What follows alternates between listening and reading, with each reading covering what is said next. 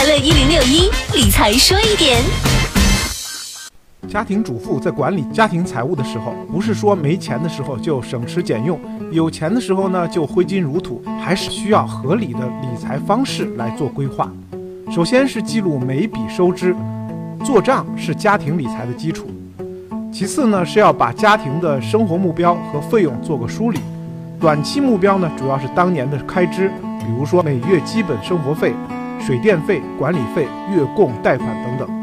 中期目标包括一到五年的规划，比如说短期教育费、家庭大件商品，还有买车、买楼、旅游等等。长期目标则包括五年以上的规划，比如说子女教育、退休养老、资产传承等等。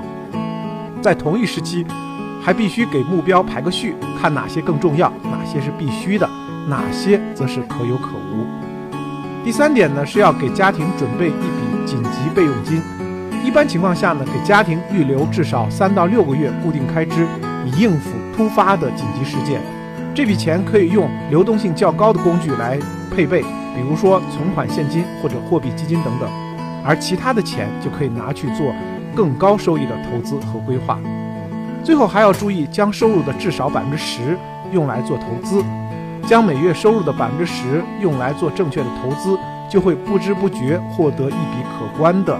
长期收益，主妇们一旦将收入减支出等于储蓄变成拿到收入先储蓄再支出这种思路的转变，那红火的有保障的日子就不远了。